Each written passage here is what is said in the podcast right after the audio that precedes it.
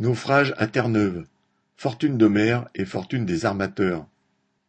Dans la nuit du 14 au 15 février, le chalutier frigorifique Villa des Pitanxo a fait naufrage dans l'Atlantique Nord, à 250 milles à l'est de Terre-Neuve. Sur 24 membres d'équipage, il n'y a que trois survivants. Les vagues se creusant jusqu'à 10 mètres et la température descendant à moins 3 degrés, les secours, navires présents dans cette zone et aéronefs venus du Canada, ont abandonné les recherches, considérant qu'il n'y avait aucune chance de retrouver vivants les marins disparus.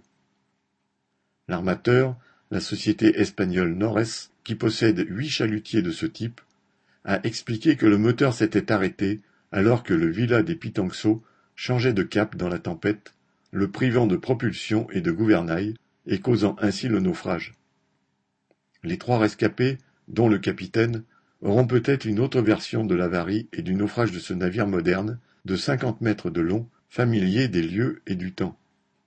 À Marine, en Espagne, port d'attache du chalutier, les familles et les collègues des disparus espagnols, péruviens et ghanéens décrivent leurs conditions de vie.